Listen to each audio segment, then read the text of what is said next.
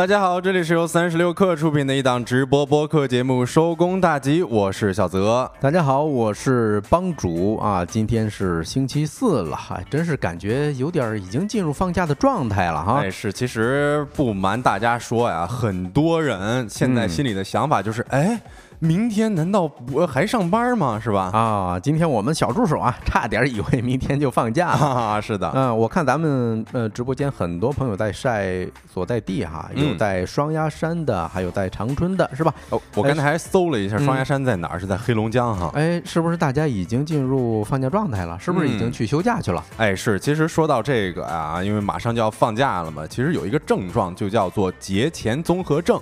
哎，就是在节假日之前呢，人们所表现出来的各种生理症状，比如说，哎呀，哎呀，今天好烦啊，不想上班儿。啊，还有就是，呃，可能效率有一些低下，然后或者说是比较想睡觉啊，生活没有任何规律节奏等等。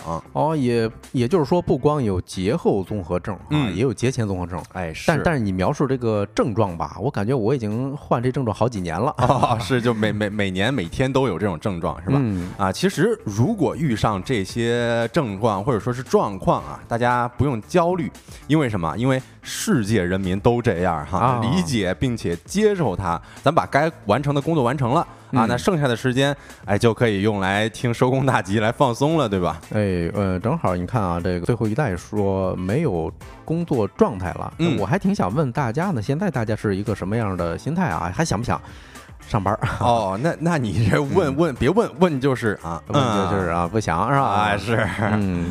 对，反正怎么说呀，呃，马上这不也到元旦了嘛，是吧？大家可以小小的期待一下哈。我反正我们收工大吉节目组啊，都会。坚守在最后一刻啊，跟大家一起陪大家，谁那个什么下呃呃元旦前最后一天下班，我们都会跟大家陪呃一起在陪伴的。的，我看到刘同说身在曹营心在汉，其实有些人可能已经有了这个元旦的出行计划。你看这几天上班，脑子里边想的可能不是工作了，嗯啊，心里边已经飘到了自己计划去的那个地方了，是吧？嗯，那咱正式跟大家介绍一下今天聊啥吧。好啊，嗯，在今天的节目中呢，我们首先会跟大家聊一聊二零二。二三年的一个年轻人的消费盘点，据说今年男性消费力首次超过了宠物狗啊！哎啊，和还有一个呃话题是河马为什么要自己向自己砍那么一刀？嗯，另外呢，我们还会和大家一起聊一聊年轻人挤爆三点五分的餐厅，难道是高分店不行了吗？啊，最后还有我们的经典栏目，今天吃点啥？那在正式开启这些话题之前呢，让我们用几分钟的时间进入今天的资讯关头。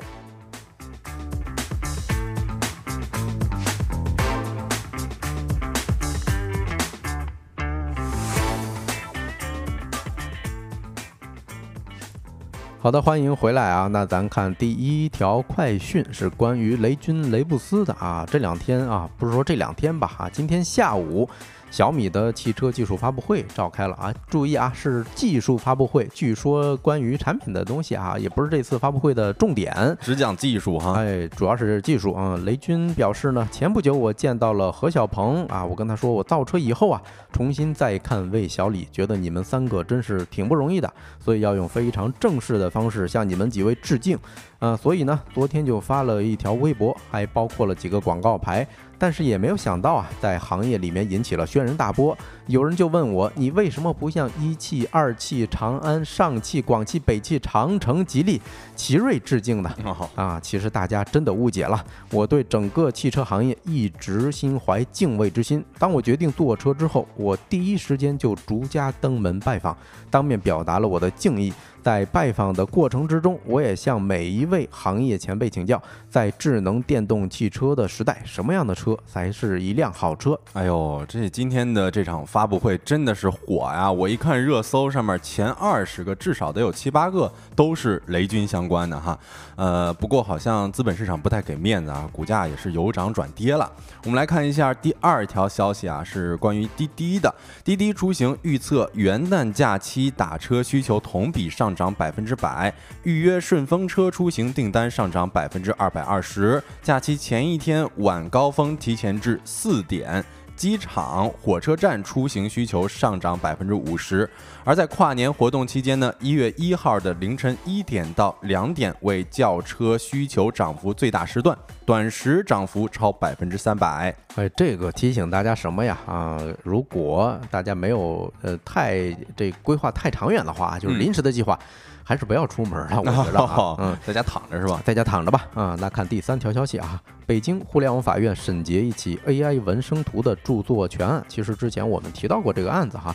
十二月二十七号，根据北京互联网法院官微的消息，近期呃审结了李某与刘某侵害作品署名权和信息网络传播权纠纷一案，明确了利用人工智能生成图片的作品属性和使用者的创作者身份。法院经审理认为，原告未根据需要对涉案人涉案人工智能模型进行相关的设置，并最终选定涉案图片的人。涉案图片是基于原告的智力投入直接产生，而且体现出原告的个性化表达。因此，原告是涉案图片的作者，享有涉案图片的著作权。北京互联网法院作出一审判决，判决被告赔礼道歉，并赔偿原告五百块钱。双方均未提起上诉，目前已经生效。嗯，我们来看第四条消息啊，《纽约时报》就侵犯版权起诉 OpenAI 和微软。《纽约时报》十二月二十七号就侵犯版权起诉 OpenAI 和微软。微有《纽约时报》是第一家起诉这两家公司侵犯其文字作品版权的美国大型媒体机构。诉讼称，《纽约时报》发表的数百万篇文章被用于训练自动聊天机器人，这些机器人现在作为可靠信息来源与该新闻媒体展开了竞争。那以上资讯呢是整理自界面新闻、三十六氪、新浪科技。稍后回来将进入我们的说来话不长环节。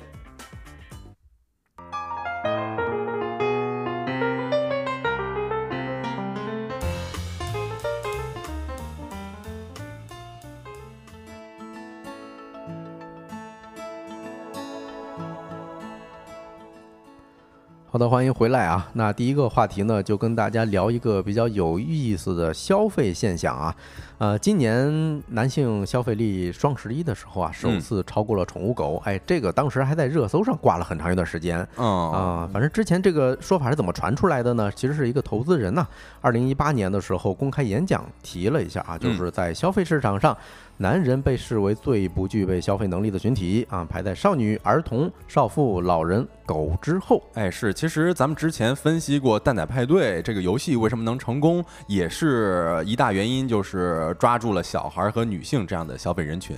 嗯，但是今年男性同胞们终于出息了啊！哎，刚过去的双十一，男人消费力首次超过了宠物狗。根据天猫发布的一个榜单，男性消费者的消费啊，呃，是排在宠物狗之前啊。因为什么呢？今年男性消费前三的是公路自行车、电竞产品，还有冲锋衣。哦，跟之前还不太一样呢。之前不是什么茅台、钓鱼和始祖鸟吗？嗯，呃呃，也就是说，公路自行车、呃，电竞产品还有冲锋衣啊，是男人的新三宝啊。嗯，不能，呃，但是咱话说回来，这个现象哈，啊，你不能光看增幅，对吧？呃，如果你看增幅的话，公路自行车销售额的增长是三倍哦，电竞产品、冲锋衣分别增长百分之一百一十四，还有百分之九十，确实很高啊。嗯，宠物狗呢，嗯，它的。呃，这个全价烘焙粮、奶粉还有冻干零食的销售额增幅是百分之五十多到百分之八十多不等，好像看起来弱了一点。哎，是，但是你看冲锋衣啊，或者说电竞产品以及公路自行车，这肯定要比宠物狗相关的消费嗯贵很多吧？贵很多。另外一个你得看基数是吧？你想想啊，宠物赛道这个消费量啊，在这摆了好几年了，哦，人家再涨个百分之五十八十的，其实还是很多。啊，具体的数据啊，咱没看到，很有可能男性消费还是排在狗之后的啊。行吧。对啊，反正这都是大件产品，包括我自己。嗯，实话实说，买了一辆山地车，买了一辆一件这个几百块的冲锋衣。哎呦，是不是咱们做功课之后，然后买了这个冲锋衣和自行车？哎呦，还真是啊！不得不说，大数据有时候还是挺准的啊。嗯，是。而且我今年其实也是啊，刚才说到是公路自行车和冲锋衣，还有电竞产品是吧？嗯，我其实今年也是刚入手了人生当中第一款手柄，然后也买了一些热门游戏，体会了一些游戏的快乐哈。哦，这是入手大件产品了，是主机游戏还是怎么着啊？呃，算是那种呃三 A 游戏吧，就类似的，哦嗯，比较大作嘛，嗯。明白啊，那在人均开源节流的二零二三年，是不是男性消费真的崛起了？另外，男女这消费还有哪些差异，是吧？未来有哪些趋势？带着这些问题呢，我们旗下的一个账号后浪研究所发起了一个男女消费差异的调查，总结了那么几条消费规律啊，欢迎大家对号入座。嗯，先跟大家分享第一条啊，是关于年轻人是越年轻越舍得给自己花钱。哎，啊，根据这个调查结果呀，零零后在自己身上花的钱啊是超过百分之七十的。呃，你要是看八零后女性的话，在身上花的钱只有百分之四十。嗯，然后八零后男性呢，在身上花自己身上花费的更少，只有百分之三十。哎，是这个还挺正常的，因为八零后现在基本上面临着上有老下有小的状况啊，嗯很可能对自己的老人啊还有孩子多花钱。不过我觉得啊，嗯那更有可能的原因就是自己手上其实没钱啊，都给老、嗯老婆管了。哎，有可能。另外啊，其实零零后毕竟人家刚进入社会嘛，对吧？手里头没有太多钱，但凡给自己买点东西，兴许就没有嗯钱再去富裕的给呃父母孝敬一下或怎么着的。哎，是，而且嗯现在的零零后很多，呃，要么处于大学阶段，要么是刚入社会嘛。那时候自己的钱，那肯定都是跟自己花呀，是吧？嗯因为钱不多嘛，是吧？对，嗯，我看新进入直播间一个新朋友啊，应该是天真理性静哥问咱们的节目开播多久了？你是问我们节目上线时间吗？哎呦，我们节目上线是七月二十八，今年的七月二十八号啊，嗯播了小半年儿了，是吧？的啊，你要是说问我们今天节目开始时间呢，我们是五点四下午五点四十开始的。啊，每个工作日的下午五点四十都是如此啊。嗯，感兴趣可以关注我们的节目或者嗯加我们的社群哈。好，那我们继续跟大家分享这个数据。它这一条里头还有一个小点儿哈，就是说同一年龄阶段的女生比男生更舍得给自己花钱。呃，我觉得这个确实是这样啊，因为你看，像咱们平常弄的穿搭呀、化妆啊，一般来讲确实是女性研究的会多一些。哎，是，啊嗯，我我我觉得啊，有一个很怎么说呢，很常见的现象，就是我有时候我想消费，你说咱们能消费什么呀？嗯，运动的啊、穿的，呃，这些呢，其实女性每一个品类里头的样数比我们是多得多。哦，你说咱们可消费的东西就比较少了，是吧？对，其实不是说人家更愿意花钱或怎么着的，是吧？啊这确实我们可以消费的品类是很少。是，你看 Ruby 就说了，美甲每个月都做，这个确实啊，一般男性他不会给自己美甲，但是嗯有的时候，我觉得还挺挺可以尝试一下的，是吧？啊不一样的感觉。我感觉小泽应该不是第一次提了啊，说明他心里头 真的很想暴露 OK OK，明白了。对啊，还有一个比较有意思的细分的点儿叫什么呢？是年轻人，那给自己买东西都买什么东西呢？嗯，大部分啊，最大头的男女生都一样啊，主要是服装啊。啊，数据上看呢，百分之六十二点七的男性认为服装是自己的消费重头，而女性这个数字是到了百分之八十。啊，我觉得这个对于男性来讲，可能是按季度来，就是换季了，你买衣服可能就会多一些。嗯，啊，但是对于女性来讲，可能呃时不时的就会觉得自己的衣柜里边的衣服是比较少的。对，反正我家属啊，就是有有一个这个特别逗的点儿啊，我我回回跟我一到换季儿就说，哎呦没衣服穿了，然后我把这衣橱一拉开，嗯满满登登的，我说我眼花了吗？这是谁的衣服啊？啊，哎呦，是是是，不过这嗯也可能是呃咱们的刻板印象啊，如果有不对的，大家可以指正哈。哎，是，嗯，其实还有一个点儿，我觉得还也很值得分享哈，就是除了服装以外，剩下的品类啊，就呈现出特别大的男女差异了。你比如说，男性消费什么会比较多呢？排在二三名的是三 C 数码产品，还有游戏嗯啊。女性呢，然后二三名分别是消消费的这种护肤品啊、美妆啊，还有零食，这些是比较多的。啊，这个可以理解啊。哎，不过其实我也发现了一个趋势啊，现在很多男性他也是有一点说注重护肤了。嗯啊，然后注重自己的穿搭了。其实，在很多互联网博主，他都是这样的。哎，是啊，嗯。呃，其实呢，第二条有意思的消费趋势是关于这个虚拟产品的消费，哦这这个挺有意思，因为小泽是一个游戏爱好者，其实小泽可以跟大家分享一下。哎，是根据后浪的统计啊，给游戏氪金和给主播打赏这种虚拟的消费，今年是格外的突出的。不过我也得声明一下啊，我说实话，虽然嗯我是一个游戏爱好者啊，但是我可能很少给游戏氪金。嗯在这边给大家分享一组数据啊，说男性平均消费是七千二百五十多块。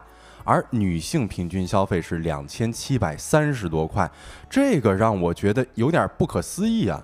对，那大家的兜里钱有点太多了吧？是这吧？七千二百五十多块，我印象当中，男性给游戏花的最多的钱的那一次，还是之前嗯完蛋，我被美女包围了，那时候不是冲上了游戏榜单第一嘛？对啊、呃关于赛在赛博网络里头消费啊，有可能是有些土豪是吧？嗯不排除有些土豪参与了咱们的调研哈。哦然后他给主播哎这个打赏来着，嗯。那一群人可嗯还不是咱能想象的，哎，是，不过这次也可能是样本数量比较有限嘛，哎是可能年轻群体是相对来说比较多的，啊嗯他们可以更加的为自己的喜好花钱。哎是，然后另外就是还有一个指标说虚呃消费虚拟产品最多的两个群体，分别是大家要仔细听了啊，分别是已婚无娃的男性，还有已婚有娃的女性。哎呦我感觉有点搞事情了，哎呀，真的是啊，哎，它它上面好像就写了这为什么是这俩群体呢？啊很有想象空间哈。是你嗯咱猜一下吧，啊嗯咱这个壮着狗胆儿啊斗胆呃猜一下哈，我觉着有可能是结婚之后。呃，你要是说花大钱的话，不知道该怎么支出，然后呢，这些钱感觉就顺手就花了，啊就是这种感官的刺激，就找点刺激，莫非啊？哎呀，看你又不能真做什么，是吧？你啊看帮主在说话的时候，我都不吭声啊，我就是让帮主猜，我才不猜这玩意儿呢，哎是吧？对，呃，也想要问一下大家，有没有给这个游戏氪金过，或者说是打赏过？呃，我今年是我人生中第一次啊，呃，花钱在游戏上面，但花嗯多少钱呢？是给一个弱智小游戏花了八块钱。哦，那那也啊不算多了，还算是比较理性了，是吧？嗯，另外还是偶尔会看到一些这个知识博主，嗯会给他们打赏一下。哎，对，其实呃，像今年帮主这样的说给知识博主打赏，或者说是我其实也有购买过一些播客的付费节目，我觉得这些虚拟的产品啊、就是呃，也不是说也不能算是虚拟吧，就是反正呃，在线的产品对，在线上的数据上的这个产品，我觉得还是有的时候还买的还挺值的哈。嗯，包括咱们直播间很多榜一大哥是吧？哎呀经常给咱打赏，这也算是虚拟，就是赛博网络中的一种消费了。谢谢各位榜一大哥大姐了啊！对啊，接下来一个趋势呢，我可以跟大家分享一下，是关于这个大家呃选择什么样的渠道来影响自己的消费决策哈。嗯，在这一块儿呢，男性是更相信专业测评啊，女性更相信种草，就是素人种草啊。哦，这个怎么说啊？呃，根据咱们后浪的调查结果呀，四成的男性群体在下单之前会参考垂直领域博主的推荐。你比如说有些什么三 C 数码，有嗯专门这种区是吧？哎，这个很明嗯显。我今年呃，今年还是去年买了一个相机，我就是参考了很多数码博主。嗯，对啊。然后女性群体呢，可能会更相信小母书等这些社交平台上的评论。哎，嗯这个特别有意思啊，因为评论一般是大家买完之后啊，某种体验是吧？嗯这种叫这个经历或者说体验啊是这对哎，就是说姐妹们使用过的产品评价更可靠。是，但是我觉得这个可能本质上啊都是一样的，因为很多现在你看数码博主的测评也好，或者说是一些这个小某书上面的好物推荐也好，它本质上都是一个种草的机制嘛。嗯，嗯对啊、另外呢，嗯，可能跟大家消费的这种产品不太一样啊。呃，比如说咱买一个三 C 产品，那玩意儿确实很大件儿，一一一个可能几千块钱、上万块钱出去了。嗯，我下单之前，我一定会看一看大家对它的专业博主对它测评，尤其是比如说啊，跑个分儿啊，虽然跑分儿这个东西很弱智啊，哎，但是我还是愿意看一看啊，它的性能怎么样，哎然后再下单。是我还看到小雨说，我确实比较愿意相信已经买过的姐妹说的。哎你看，嗯其实咱们之前互联网上也有掀起一股浪潮啊，就是你嗯说中国人不骗中国人 啊，啊是吧？这种弱连接的属性会让大家觉得，其实呃我没必要骗你，是吧？嗯，对。嗯关于这一点儿啊，有一个关于消费平台的趋势也特别有意思啊。呃，咱这个调研里头啊说了，使用拼多多更多的是某一个群体啊，叫母胎 solo 群体，哦也也就是单身人士啊，啊。然后呢，使用短视频平台去下单的用户啊，更多的是已婚而且有娃的人士。哦，据我观察啊，嗯帮主是短视频平台的重度用户哎，可以说是 DAU 用户了。啊，是的，对，基本上每天，呃，都会多少打开看一看，因为我发现。短视频的世界跟图文的世界是完全不一样的，有些嗯新闻只发生在短视频世界里头。啊，是的。嗯不过我觉得在直播间的朋友们，或者说是在各大音频平台的朋友们，也可以在评论区分享出自己关于消费平台更加倾向于哪个消费平台呢？嗯啊，也可以分享一下。然后另外，其实在这篇报告里边，我有看到啊，现在的就是。国货崛起是二零二三国货崛起的一年啊！你比如说蜂花啊、鸿星尔克、白象方便面嗯这些是吧？根据后浪后浪的调查呢，发现无论是男是女，对于国货的支出度都还挺高的。哎，没错，今年我感觉是国货的大年儿哈，包括我自己也是消费了很多国货产品。你这么一说，我还真提醒我了。哎，是你看男生女生对于品牌的偏好倾向啊，不同的是百分之六十四的男性会更支持国货，嗯而女性是百分之五十五，略高一点。哎，你看咱新进直播间的李六月说啊，哪里便宜买哪里，确实是这么回事儿。今年是非常非常有意思的一个趋势，这是咱们每一个人可能都会有的一个感受吧。消费降级嘛，对对对，嗯嗯嗯，其实我觉得国货崛起跟嗯短视频平台或者说直播这种形式的崛起没有离不开，为什么呢？因为这些老国货品牌啊，是最会玩直播间的一群。嗯，是吧？你包括我也是看了这个，呃，叫活力二八啊，就是三个老头儿啊，这个老大爷在在对着直播，哎，笨拙的，就是卖力气，那我看得我挺心疼，是，我就试了试，买了这么一瓶，到现在家里还是用的是活力二八。是，而且嗯今年其实有一个，也不能说是趋势吧，可能有一个营销的关键词就是全靠同行衬托。嗯啊，今年肯定有人大家都知道了，是吧？花西子那个事件嘛。啊啊，然后一时之间，国货品牌都开始相互联动了。啊，你比如说，这个在风花的直播间，就可能会有出现蜜雪冰城，嗯是吧？这就国货品牌之间进行的相互的助推，也是挺重要的一个元素的。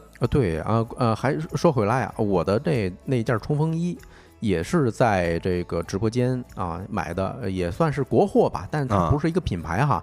因为现在很多直播间它会主打说，哎，我是比如说冲锋衣，他们说我是浙江台州的，啊，浙江台州的，对啊，因为什么呢？那是冲锋衣的原产地，或者说是世界冲锋衣的一个最大的一个生产地了。嗯，所以他们就直接告诉大家，哎，我是源头工厂，呃这个很让我很吃他这一套。嗯，所以我我这我也算是给国货呃贡献一点儿这个消费吧。哎，确实感觉今年购买国货的机会也好呀，或者说是意愿也好啊，都更加强烈了。嗯，也想问问直播间的朋友们啊，你们今年有没有什么买什么国货品牌啊？如果有的话，可以在直播间跟我们分享一下哈。嗯啊，下一个消费趋势啊是关于存钱的，哎，这个事儿我觉得大家可能会更感兴趣一些哈。嗯嗯，不过呢，根据后浪的调查呀，是男性群体相对来说存款意识会更强一些。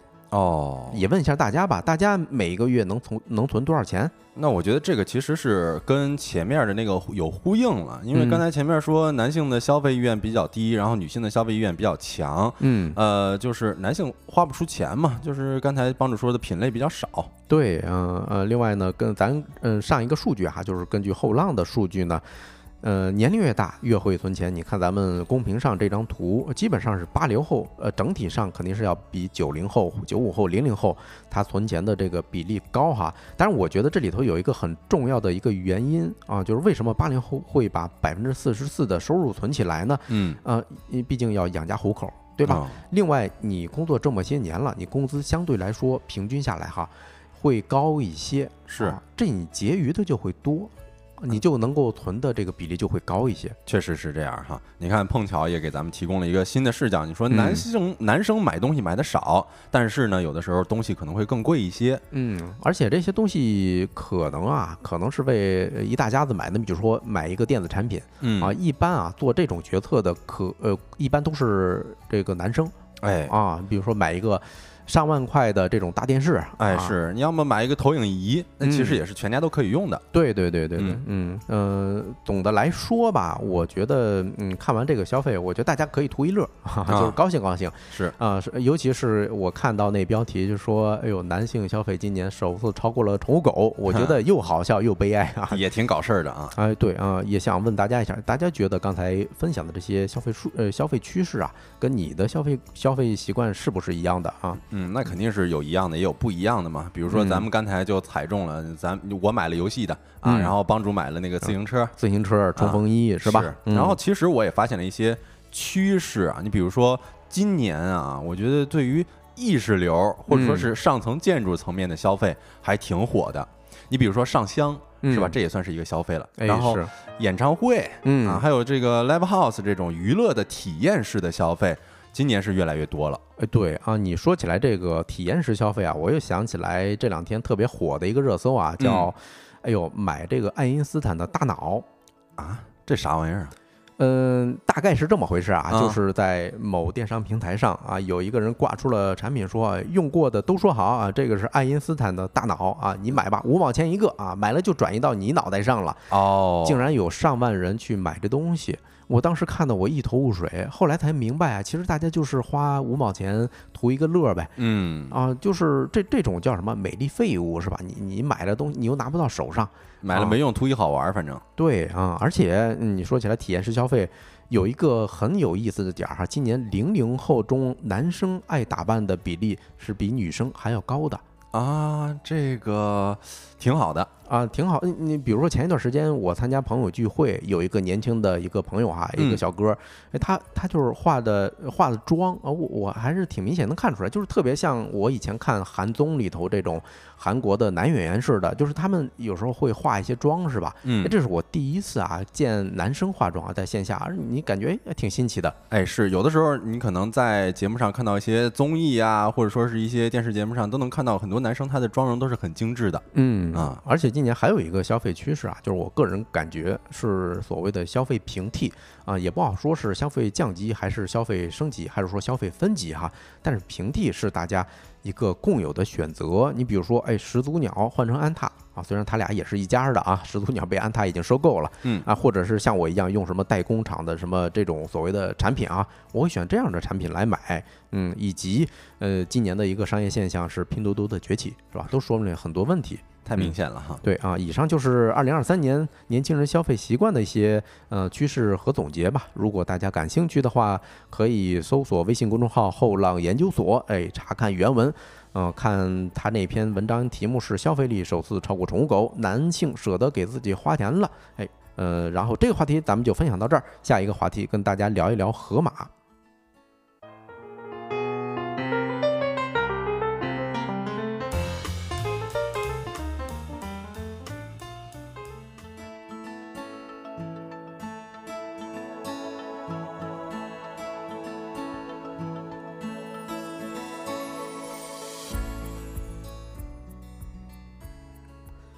好的，欢迎回来啊！我看大家讨论的还是挺热烈的。赛狗说：“大地之壳，大有人买了吗？这个是是不是一个高端的冲锋衣？我理解啊，我不知道啊。大家如果有买的话，可以分享一下啊嗯，啊。然后青面修罗说是后浪研究所，确实啊，我们这公众刚才分享的那篇文章啊，是来自三十六氪旗下的微信公众号啊，后浪研究所，大家感兴趣可以去看一看原文。那这个话题呢，我们跟大家来聊一聊河马最近的一系列的动作哈啊，嗯是最近确实是已经持续了一段时间哈，嗯要么是呃开始打折了，嗯啊，要么是这个关于会员的一些动作，帮主可以给我们介绍一下。对啊，反正我也是翻社交平台的时候，我发现很多河马的这种线上用户表示嗯自己是纯纯大冤种啊哦。为啥呢？因为河马线下打折会更凶嗯啊。自己之前开呃花钱开的这个会员啊，它不是有一个呃付费会员嘛？突然就感觉不香了。你比如说一瓶三百五十毫升的呃泰国可可麦椰子水儿，线下专享价啊，线下专享价是三块九，在 APP 上呢是五块九。哦，这个线下和线上真的是差别一下子就出来了。嗯，对啊，以前比如说这个，呃，办会员要花花钱，还有固定日期，部分商品八八折是吧？那还不如不办呢。你现在你随时随地想买就买，嗯，现在也就是说，线下的优惠折扣甚至要比线上的一些会员优惠要更多哈。嗯然后，另外，其实也有网友近期发现，盒马没有办法再开通或者说是接着续费会员了。其实，在十二月十九号的时候啊，有一位盒马的内部人士就向第一财经证实了，自十二月十三号起呢，盒马 APP 调整会员政策，停止开通新的付费会员，未到期的付费会员仍然可以正常的通过河马 APP 进行续费。那已到期的会员呢，如果续费就需要到本地的 X 会员店线下办理了。其实背后也是指向了盒马的一个战略调整，就是说不再搞会员制了啊，可能是要向折扣化进行转型。哎，是。其实聊到这儿，我特别好奇啊，咱们直播间有没有朋友买过盒马的这个付费会员哈？啊，嗯如果买过的呢，你可以扣一个一啊；如果没买过呢，你可以扣一个二。呃，反正我个人是没有买过盒马的付费会员哈，但是呢，我体验过它线下的一些这个流程，比如说嗯我是在某短视频平台下单了一盒这个黑虎虾，就二十多块钱。二十出头吧，然后去线下取的，哎，整个流程就特别丝滑。我所以我想想不到为什么会需要买这种线上的这种付费会员。哎，是你看咱们直播间的朋友们还有很多，挺多人都购买了盒马的会员的啊。你看像阿斌还有 LX 这些，其实也是购买了会员。但是我个人虽然说没有购买过会员啊，但是我也嗯是在线下的时候进盒马那边去看了，确实有很多产品在盒马当时也是会有一些折扣的啊，嗯觉得线下买还算是比较划算的。哎，对，嗯、根据世界的报道呢，盒马先生付费会员业务是二零一九年上、呃、上线的啊，当时年费就是二百一十八块钱一年啊，付费会员可以享受会员日全场八八折，还有各种各样的优惠券啊，还有这种免费的蔬菜等权益。嗯啊，，这几年其实多次调整这个价格啊，你现在也是应该是涨到了二百五十八块钱一年。哦，啊，根据今年年初的数据呢，盒马的付费会员数量是三百万啊，占了注册会员总数的百分之五，每年可以给盒马贡献五点八八亿元的营收。哎，你看，那我觉得这个还有点难以理解啊。这其实看起来它的营收还可以，那为什么最近就呃又不搞会员制了呀？哎，这个其实是很有意思，值得大家一块儿去探讨的一个点儿哈。嗯，简单理解，就是因为盒马的会员制不挣钱了啊。用盒马创始人啊兼 CEO 侯毅他的原话讲，线上的成本配送啊太高了。嗯，啊，盒马首创的线上线下不同价，因为线上有很高的一个配送成本，线下成本低，所以线下的价格低才是合理的啊。所以盒马所有标品线下价格都直降百分之二十以上。嗯，我看到阿斌说了，主打一个省事儿，品类丰富，一站式解决我的外卖需求。嗯其实，呃，我一开始的时候还没有太理解为什么会推出付费会员，就是你进超市买，你还得呃自自己办一个会员。嗯啊，然后后来我就会觉得，哦，这个其实就是比较省事儿嘛，你可能嗯会有一些其他的一些呃折扣的操作。嗯，你看 Connect 说啊，盒马奥莱更香。嗯哎，这个咱可以岔开简单聊一聊哈。确实，它在应该我印象中在三元桥附近啊，有一家盒马奥莱，房主刚刚说的买那个虾，是不是就是在奥莱买的？不是，那啊个是盒马的呃普通店哈。哦盒马奥莱是另外一个体系，嗯所以我第一次进去的时候，感觉跟进了一个什么大卖场似的，哦，就是一群老头老太太，你都抢不过人家。哦，那是那那中国大妈肯定的呀。对你比如说啊，我印象中八块九、八块钱、九块钱左右吧，呃，一斤的这个梅花肉，嗯，一斤呐、八块多猪肉。呃然后还有那个什么半只鸡，还是说这个，反正有有一个鸡腿儿，然后鸡翅膀，应该差不多是半片儿哈。黄油母鸡也不到二十块钱，那太实惠了哈。相当实惠啊。嗯所以这个，嗯，确实啊，就是如果它每一个盒马它以后的价格能做到像奥莱那种，我认为也是一个不错的一个出路吧。嗯，对。是。呃，其实聊到啊，咱呃，咱转回正题，转回正题啊。其实说起来，盒马的会员制不挣钱啊，我们只是说的是盒马他自己要不走这条道了啊，而不是说所有的会员制这条路走不通，是吗？你看啊，山姆还有美团买菜，也就是刚刚改名为小象超市的这么一个产品，都没有放弃会员费。对吧？嗯也就是说明了一些问题，只是盒马啊。那我们看一看，说为什么盒马这个会员制走不通了啊？根据自媒体二零社的总结，嗯，他们的意思就是说，盒马给的权益有点多啊啊。，你比如说，山山姆的会员店不是有一个九十九块钱免运费嘛？这是一个底线，而且每一个会员只有一次一个月一回啊，哈，这么免费的机会哦，啊。那盒马先生呢是每天一次，啊，就是我看在网上看到它是非会员是三十九块钱免运费啊，这个啊权益一看就感觉是比较直接的嘛。嗯，对，嗯，然后非会员是三十九，对吧？如果你是会员的话，那每天都有。嗯啊，呃，然后小象超市呢是三十九块钱免运费，对吧？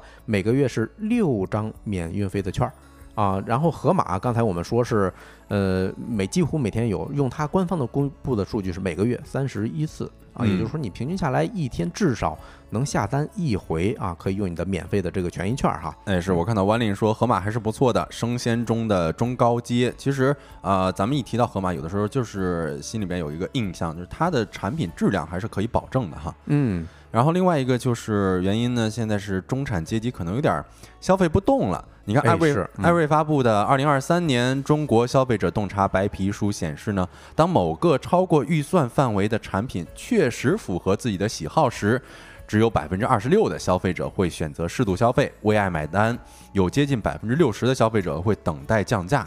这就是咱们俗话所所说的这个早买早享受啊，嗯不买享晚买享折扣嘛，是吧？哎，是啊，其实呢，在他们二二年的时候，供应商大会上啊，他们的一个高管首席产品官啊，首席商品官就嗯表示，平台上注重性价比的用户从原先的百分之二十二十点二提升到了百分之三十九点六，有这个数啊，我们四舍五入就几乎可以说它提升了一倍啊，就是说想买这种性价比高的。哎，或者说你想买便宜货的啊，这些用户增加了一倍啊。哎，是。然后其实咱们也可以借着分析一下成功的会员制啊，就是嗯山姆会员店。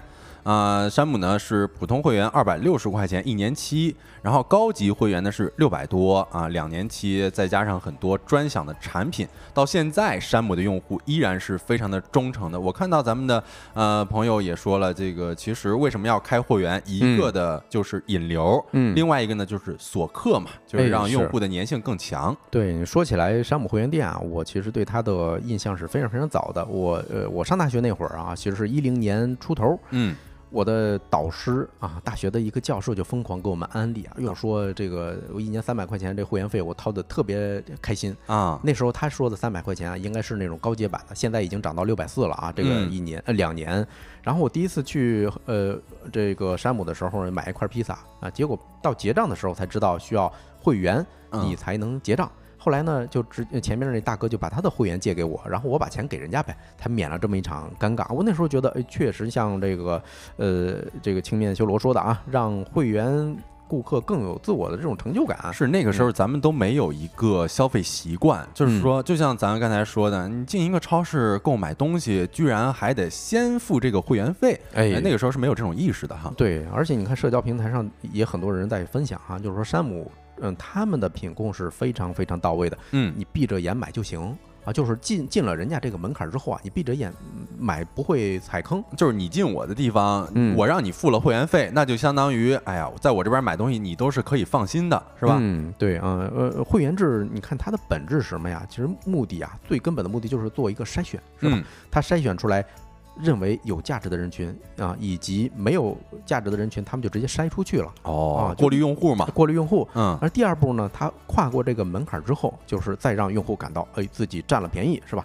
你比如说便宜也好，或者配送快也好，服嗯务好，哎，种类多等等。这个确实就是让用户有一种配得感嘛，就是嗯自己花了钱，然后你嗯给我提供的这种服务是好的，啊，嗯产品的质量也是能够保证的，那这个会员制确实是，嗯，在一定程度上是能够走向成功的嘛。哎，是，就是你最终会提高呃所谓的复购率，对吧？嗯，复购率高的话，它形成一个正向的这么一个循环。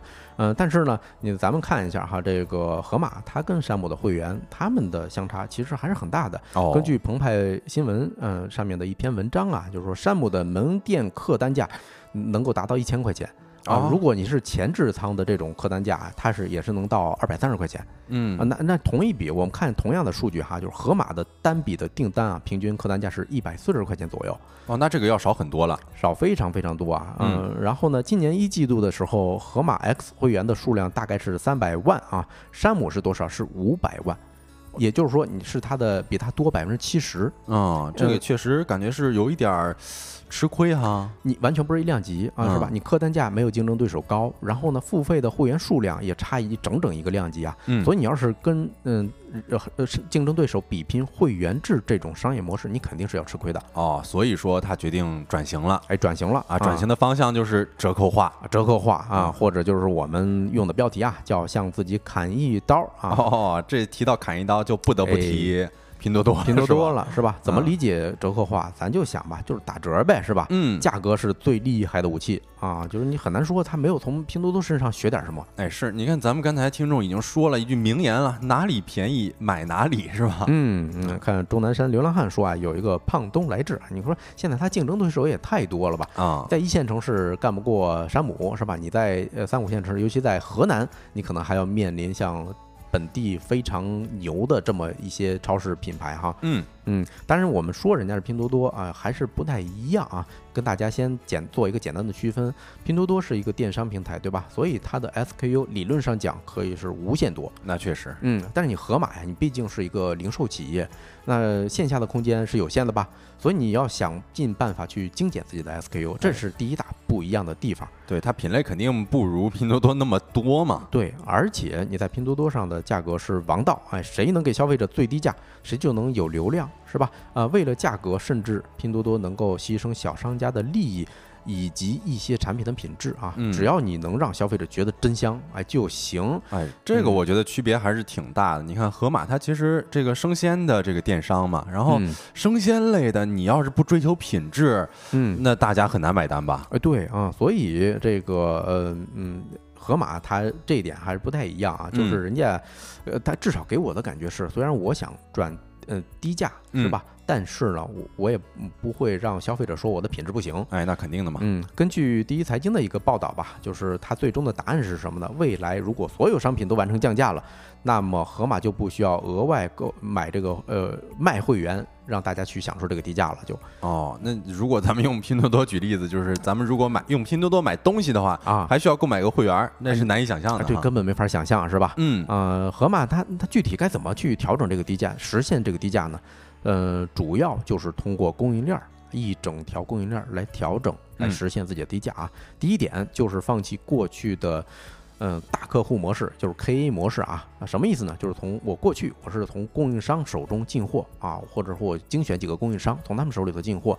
呃，然后呢，现在是建立以贴牌代工自产为核心的这么一个采购体系哦，这个成本就很可控了。哎，是，呃，跟大家分享一个特别有意思的商业案例啊，七幺幺它有一个非常重要的利润来源是来自于它自有的品牌，嗯啊，七幺幺总部提供的 SKU 啊，商品的品种大概是五千种，它单个门店能卖其中大概两千九百种吧，哦，啊，你就你从里五千种里头挑两千九百种，你随随机搭配。啊，然后呢，自有品牌占比是在百分之六十八以上。哦，这个还真的是挺多的啊！你看，根据一财的报告呃报道啊，盒马现在的自有品自有品牌商品的占比呢是达到了百分之三十五。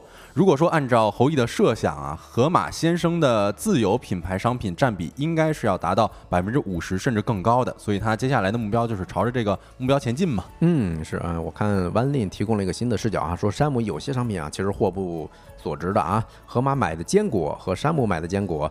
感觉还是河马的好吃。你看青面修罗说了，国人的胃还得掌握在自己手中。确实，有的时候咱们的国国人品牌啊是更懂中国人的胃的哈。对啊，那河马做的第二个动作，其实就是咱们刚才已经提到了啊，嗯，就是把门店，就是他们普通门店的 SKU。大幅的缩减啊，缩减多少呢？是八千个 SKU 砍到五千个左右。哎，是你看，盒马成品部的总监张宇就表示了，盒马在折扣化调整中将淘汰多达百分之六十四的 SKU。嗯，你看，其实像好事多、嗯，Costco 以及呃这些品牌啊，成功的一大因素就是砍掉一些 SKU。嗯，会把这上一家生产商的货更加的集中。嗯啊，然后这个哦，也就是集中在一家生产商的货嘛。对，然后这样子呢，进货的价格会更低，利润也就上来了。哎，没错，他这个成功啊，已经呃已经让雷军雷布斯啊非常非常羡慕，甚至很多中国企业家去美国调研的，嗯呃这个企业之之中，一定是有这个好事多嗯这家品牌的啊。当然，除了提升自有品牌的数量以外啊，面对以前的大供应商，也就是刚才我们提到的一个叫 KA 啊，就是这个角色。盒马的态度也是非常非常强硬啊！十月二十二号的时候，侯毅在盒马二零二三新零售大会上表示，未来盒马要做到一个七五三价格体系，啥意思呢？就是 KA 啊，你是我，你要是想成为我的大供应商，那你必须给我市场价的七折啊！如果你是想给我生产代工生产一些自有品牌啊，你必须给我嗯达到这个市场的这个五折。如果是临期商品的话，你需要是市场价的三折。啊，但是你大家一听啊，这个就非常非常难，是吧？用侯毅自己的话来讲，现在这这个策略还是边打边聊的这么一个策略。嗯，我们拭目以待就行了。哎，拭目以待啊！你说会员制没做成是吧？但是要是做一个价格又实惠、品质还好的平台，说实话啊，我个人还是挺期待的。嗯，那这个话题就跟大家聊到这儿，下一个话题跟大家聊一聊，年轻人挤爆了点评软件上三点五分的餐厅是为啥？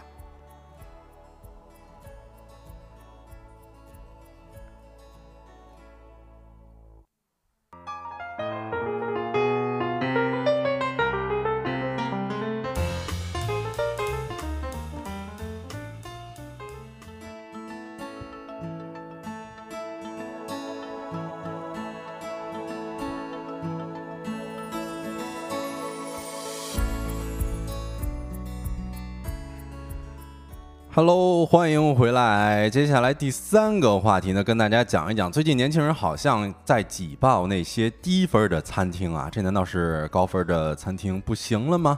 其实，在这个话题开始之前呢，想要问大家一个问题啊，大家也可以分享自己的意见或者说是想法，就是大家在选择餐厅就餐之前呢，会不会去一些评分 APP 上查看这家店的分数啊？如果会看评分的，可以扣一；然后不会看评分的呢，可以扣一个二。哦，那我可能要先扣一个一了啊！啊，会看是吧？对，因为我说，呃，大家说我是一个吃货，但是很多我种草、拔草这些东西是收藏在哪儿？就是这些点评软件上。嗯，啊，你难免你会去看到它分儿啊，你至少要会做一个参考吧？哎，是，其实我个人来讲呢，也是会去看它的评分的哈，就是因为我觉得，呃，多多少少吧，一家店的评分在某种程度上肯定就代表了这家店的水准嘛。嗯，一般来讲，我看到评分。呃，也不会说特别高啊，我觉得那种四点一和四点二左右的，就会感觉还不错。相反，看到那种比较夸张的四点九，嗯，我就会觉得这家店可能会有一些水分哈。哦，对，因为什么呢？就是四点九，它往往会出现在一个店新上点评平台的时候，嗯，这时候它好操作呀，对吧？如果你时间久的话，嗯，这个就更能体现所有消费者的一个共共有的呃意见了。那那时候你不一定好操作。哎，是我看到 Sego 打了很长一串的二哈，说这个去餐厅就餐之前是不会看这家分数的，但是。是看外卖会看哦，这我觉得啊，这种朋友一定是老饕是吧？就是特别会吃，才有这种自信。哎，对，而且这个吃东西的缘分啊，肯定是在的，而且运气肯定也是特别好的。这个我们之后会跟大家聊一聊。其实最近啊，按照这个餐厅评分去吃饭。呃，也确确实实不一定能够每次都得到好的体验。嗯啊，最近年轻人报复性挤爆三点五分饭店这个话题呢，也登上了热搜，话题阅读量也是达到了二点二亿。所以评分低的店往往可能更好吃啊！很多网友就在该话题底下留言，分享自己的高分店、呃网红店铺的踩雷经历，还有低分苍蝇小馆的惊喜体验。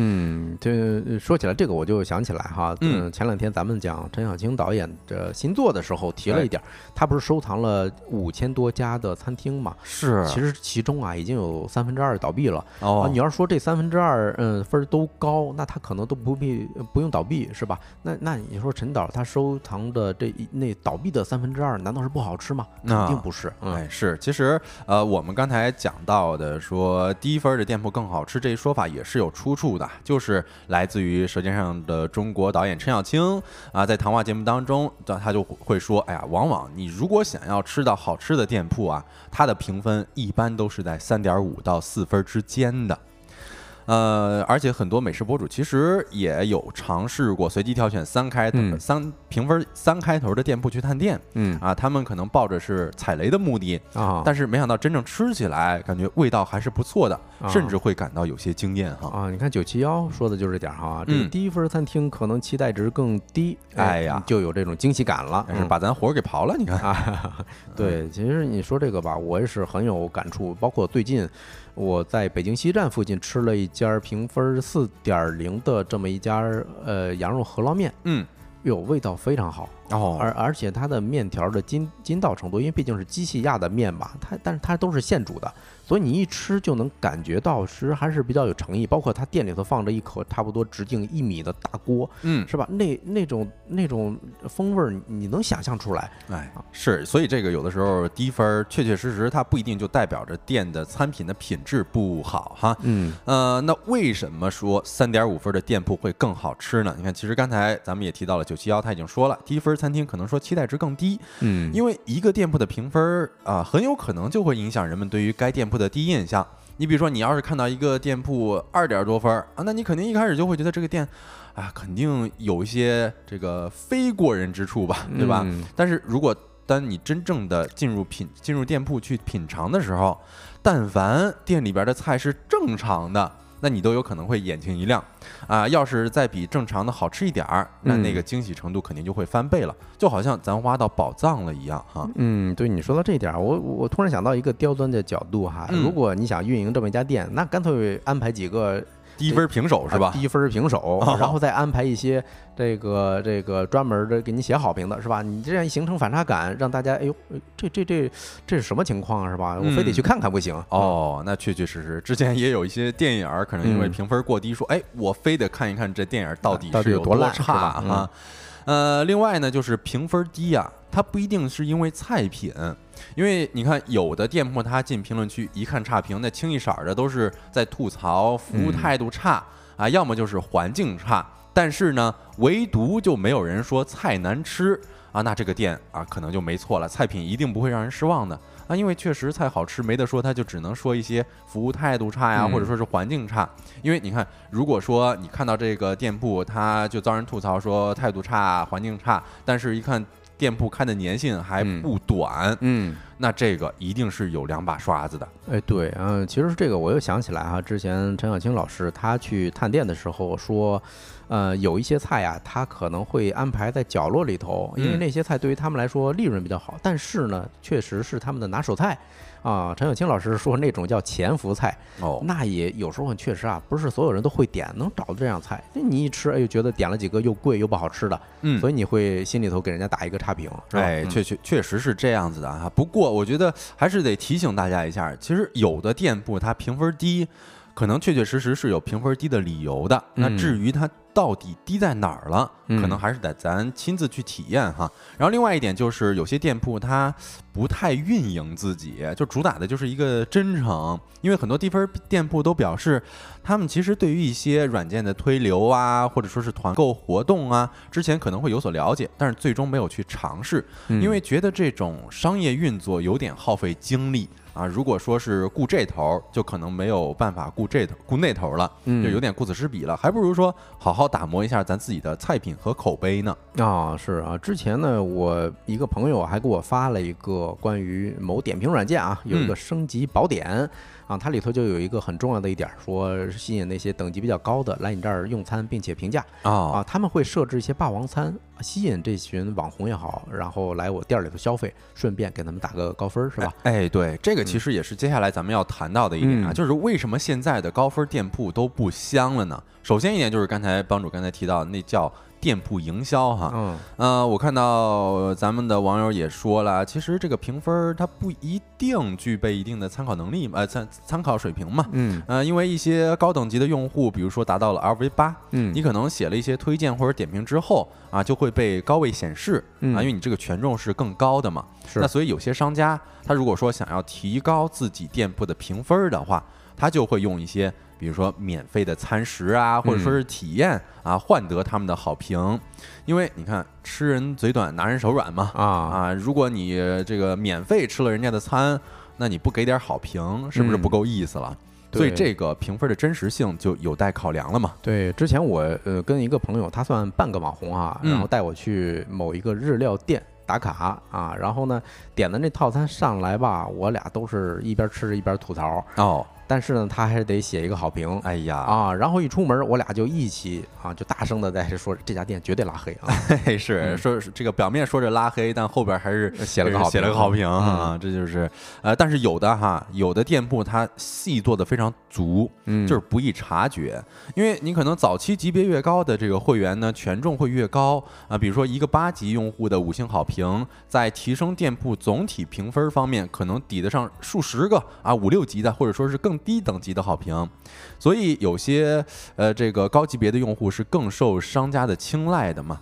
啊，但是你如果看到一个店铺，它的评分全部都是八级的用户，嗯，那大家肯定有一些怀疑嘛，对吧？哦，那所以有一些店铺呢，它就会，哎呀，就是拎出来，有部分的八级用户，也有部分的一到三级用户，还有四到六级的用户，它会分等级、分层次的啊，让他给咱们的店铺评分啊，显得更加自然分布一点。啊，这叫什么？道高一尺，魔高一丈啊，你就是防不胜防啊。是啊，而且你看。有的时候咱们这样子的普通用户啊，有时也是刷分的一环。嗯，你比如说咱们之前点评网站上有一条差评，就被很多网友转发了，说别信这家的店的好评，有可能是送冰淇淋刷的啊，他那冰淇淋也不好吃啊啊。所以说真的，有的时候你可能。呃，咱们作为普通的用户，呃，可能对于这些折扣啊，或者说嗯是免费的菜品，还挺难拒绝的啊啊。所以你看，很多用户都会在这个点评上或者说是小某书上写过这种一百多字儿，然后加嗯上三张图的夸夸文。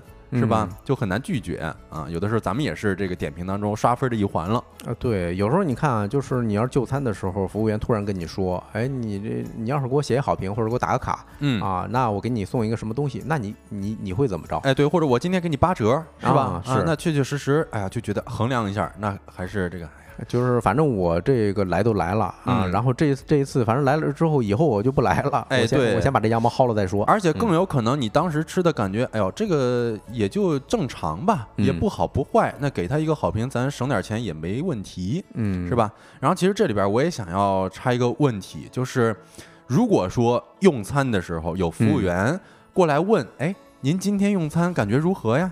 你会嗯怎么反应呢？你是会应付了事儿啊，简单说说，还是嗯说是如实回答？我觉得你这个菜菜品怎么怎么样，帮主会啊怎么样呢？我觉得这得考虑一个度哈，像啊我刚才说了一个，如果你这菜还行，你让我给嗯写，我就给你写了。但是如果你要是太过分，比如说之前有一个新的一个这个牛肉面啊开张，当时呢我还团了一套餐，我说去尝一尝，它刚上来之后我尝第一口，这就不对，为啥哦呢？它那个酱油汤色儿啊，纯酱油点出来的，嗯，就一点儿不上心。然后呢，老板说，哦，我送你一个酸奶，你帮我写一好评。然后你省省吧，是吧？他把酸奶撂桌子上了，他啊一扭脸儿，我就跑了。他这个态度有点太不行了吧？那那面我都没吃完，嗯我就赶紧跑。这酸奶我不要，然后我坚决不会给你写好评的。哎，是，其实呃，你看我对这个也是啊。当然，人家不是说过来要好评，嗯，人家可能是问你今天用餐感觉如何啊，嗯有没有一些这个评价什么的。你比如啊说我遇到的一些情况啊，就是呃，可能有的时候我吃这个餐，呃，其实我最开始的反应就是我觉得，哎呀，我我我我是社恐嘛，我很难应对这种场面，就是我会说，哎，还可以啊，还不错，嗯然后就简单的敷衍了事儿了。嗯，但是后来我发现不行啊，就是这种情况之下，你还是得要勇敢的表达自己的意见。就是你比如说，你吃到了一个菜品，那个菜品可能做的就是很咸，嗯呃，服务员过来问了，我觉得咱就要如实的去回答，就嗯哎呀，我觉得你这个菜品真的是今天做的有点咸，是不是厨师对这个量把握的不是很好，啊或者说是今天厨师是不是呃有有点手抖啊什么之类的？对然后这个你要如实的反映，这样子呢才能够促进啊、呃商家他去进行一个更正。啊，我觉得这一点其实，呃，这这是我最近的一个心得体会哈。对，你看刘同也说啊，之前在一家吃了太呃一家店吃了太难吃的菜，主嗯动跟服务员说，啊嗯，就是这我上大学的时候，我的教授有跟我讲过这事儿，说他去宜家或者说去什么，呃这种大的连锁品牌，他都会主动留一些客户意见啊，他是带着 市场营销的这种角度去给人家提意见的。哎，是嗯我咱们经常刷到这个电视剧的时候，上面就会说，哎，进到一个餐厅了，哎，嗯觉得这个东西不行啊，把你的主厨叫出来，是吧？咱们稍微的跟他反映一下咱自己的口味、自己的意见，这都是很正常的。嗯，那接下来来一个重磅的环节哈，有没有什么选餐厅的攻略啊？哎就是呃，大家呃，什么餐厅是不踩雷的？啊，这个我们今天也可以给大家分享一下哈。啊，其呃，我我我觉得，那我先说一个吧。哎，行，我我我要我选的话，可能会选这种，嗯，首先它年限嗯。啊，被所谓的这种点评软件收录的年限越高，哦。我可能会考虑去。嗯。啊。其次呢，它的这个分儿啊不要太低，因为太它年限高，它味道不一定差，但是低的话，它一定可能会比如说不卫生，或者说服务态度不好。哎，对你不能嗯太低了，你要是两分儿多是吧？那就让人感觉有点儿难以难难以接触了，嗯啊，望而生畏了都有点儿。然后这个嗯呃，还有一个我看到公众号“艾格吃饱了”，他其实也总结了两条，一个是正向关注，我觉得这个挺挺挺挺挺取巧的啊，它就是嗯。吃完喜欢的餐厅呢，嗯。会把点评里边深得我心的大 V 关注上，啊就是他可能啊跟自己的这个喜好都是一样的，嗯。而且点评都非常的到位，那就把这个大 V 关注上，那可以看看他再推荐其他的一些什么餐厅。哎呦，这个还挺聪明的啊。对，然后咱嗯就看他，哎，其他推荐的，咱再吃吃看，哎，这个说不定就有自己啊更喜欢的餐厅了。嗯然后我其实看到咱们的呃评友圈，呃这这个网友也说了，呃，可以看一些最近的评论，对吧？这个嗯其实也是很有参考性的。你比如说，咱今天晚上要去吃这个意大利面。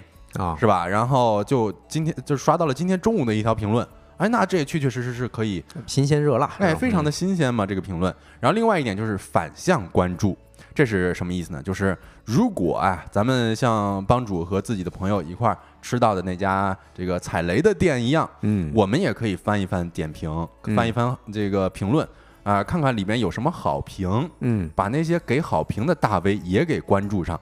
而且呢，你还要查一下有哪些大 V 在好评这家餐厅啊，然后我们就可以把他们都给关注上。嗯，哎，这其实也是排雷的一点嘛。因为如果这样子的餐厅他们都给好评的话，那这些人可能就是要么是收了钱了，要么就是哦被请吃饭了，是吧？哎，还真是啊！我嗯最近我也干过一件这样的事儿啊，就是哦是我看有些我去了一个店，体验非常不好，嗯就是那家店有一个肘子套餐，啊、但是他不让打包带走。哦，那我跟服务员说，那这怎么着？我当你面叨两口，你给我打个包。然后哦我说这个打包盒你该多少我就给你呗。哎然后回去我就把所有推荐那间店子的这个大维亚都取关了。啊，是是是，这个确确实实反向关注和正向关注都是一个非常好用的方法哈。嗯，然后我看到刘同说爷爷奶奶们喜欢的馆子，哎呦，这个是真的哈，嗯因为呃，我其实最近也是关注了一些旅行博主，他们会推怎么样推荐吃的店铺呢？嗯，有些人他会推荐，比如说在天津，你就可以在一个小区那边逛一逛啊，停留一段时间，你可以看看那些爷爷奶奶、伯伯、阿姨啊是吧？他们是去的哪家店，你就跟着他们一块儿吃，准没错。哎对，啊。然后另外一点，其实我看到 Sego 说了，相信缘分吧，是吧？其实就是看自己的出行运到底旺不旺。我有一个朋友就比较信这个啊，他说他的母亲吃东西运就特别好啊，有的时候经常是随便进的店，也不又不排队，然后嗯东西好吃，关键是还不贵。所以这个就比较看个人的体质了，看你这个吃东西的哦运气到底好不好啊。这个还得带点玄学是吧？哎，你就随缘自己到处逛一逛啊。如果说饿了，就随便找一家店。嗯如果说这家店非常符合自己的心意，那就说明咱自己的这个出行运是非常之旺的哈。嗯然后其实啊，这关于好评或者说是评分儿，这个也是有一条，我觉得算是铁律吧，就是嗯高分店铺不一定好，啊，但是过于低分的店铺啊，那肯定不好。哎对啊，所以说相信评分儿啊，不如还是相信自己的舌头，它到底好不好，咱还是亲自品尝一下。那这个话题就跟大家讲到这里，下一个环节呢，就进入到咱们的今天吃点啥。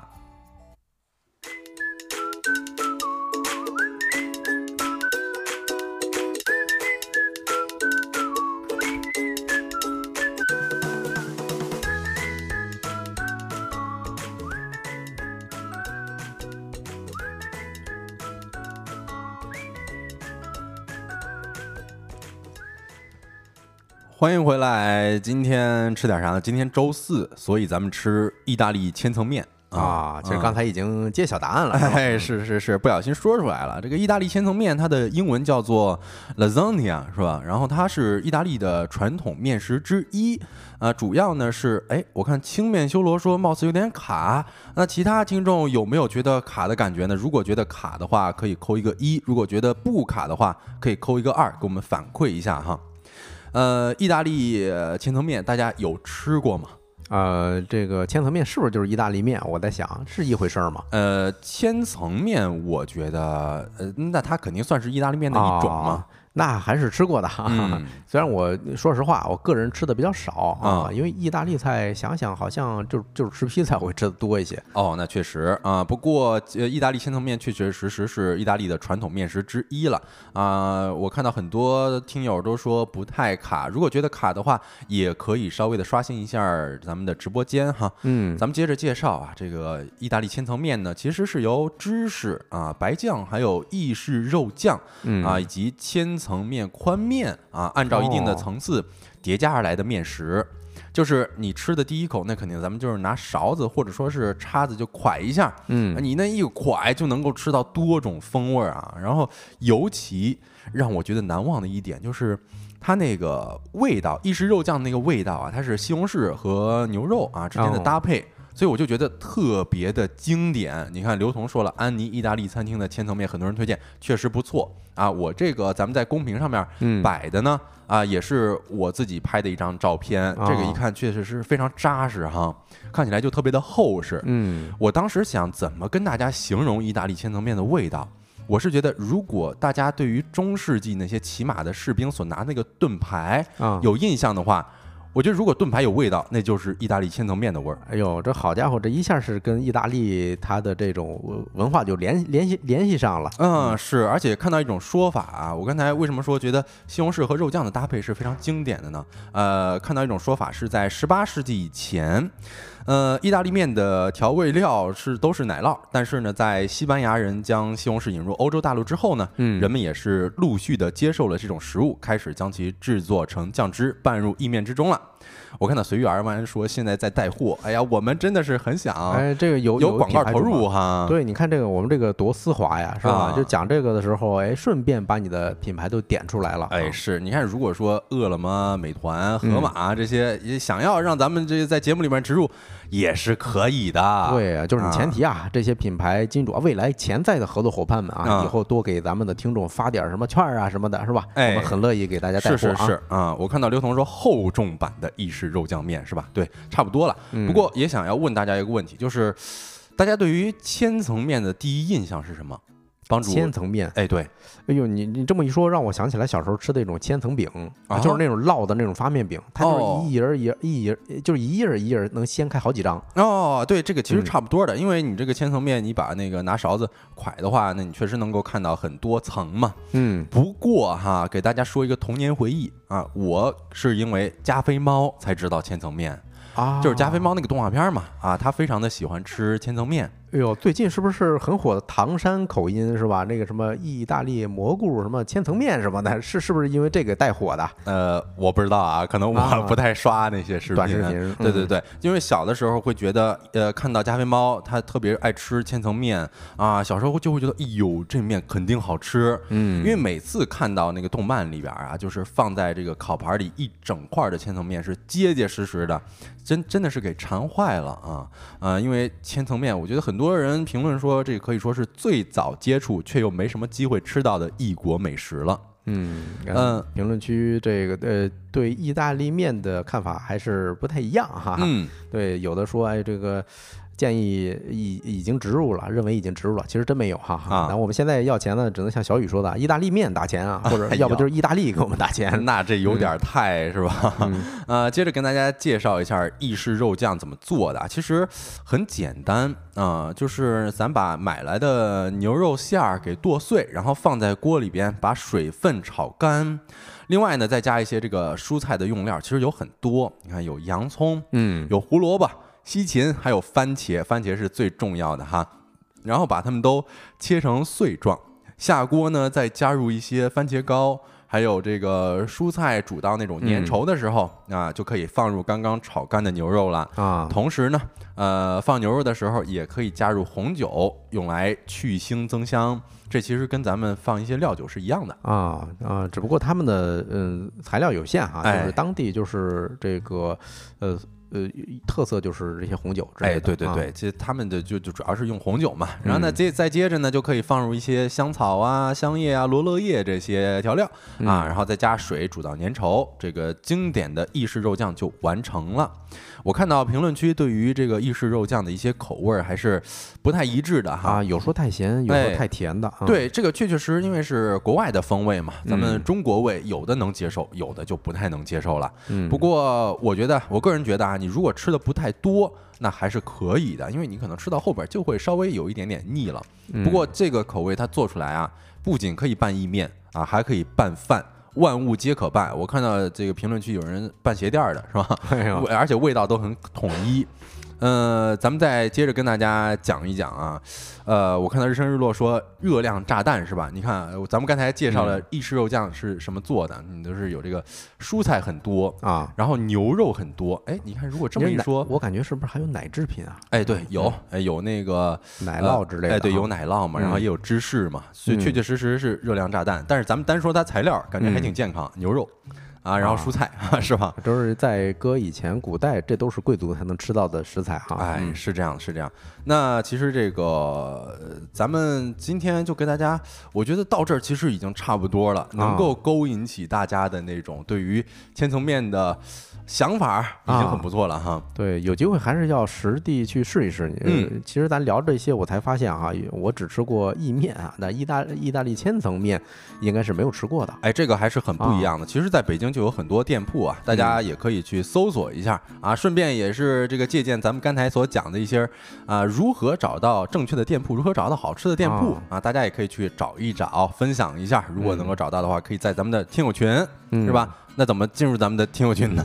啊，这个就直接哎上链接啊，不对啊，哦就是上话术哈。哎，对，就是可以微信搜索“收工大吉小助手”的拼音首字母，哎，添加我们的运营小助手啊，嗯小助手会拉你进我们的听友群。是的，那以上呢就是今天直播的全部内容了啊！如果各位有话题投稿，或者说是想要了解的事情，就可以像刚才帮主所说的，加入我们的听友群，加我们的小助手。呃，最后说一下咱们的 slogan：太阳下山了，你什么都没错过。我是小泽。我是帮主，期待明天啊，明天最后一天了，今年哎最后一天。哎，今年最后一天了啊！希望能跟大家再次见面啊！嗯祝大家收工大吉！吉，拜拜，拜拜下班愉快，各位。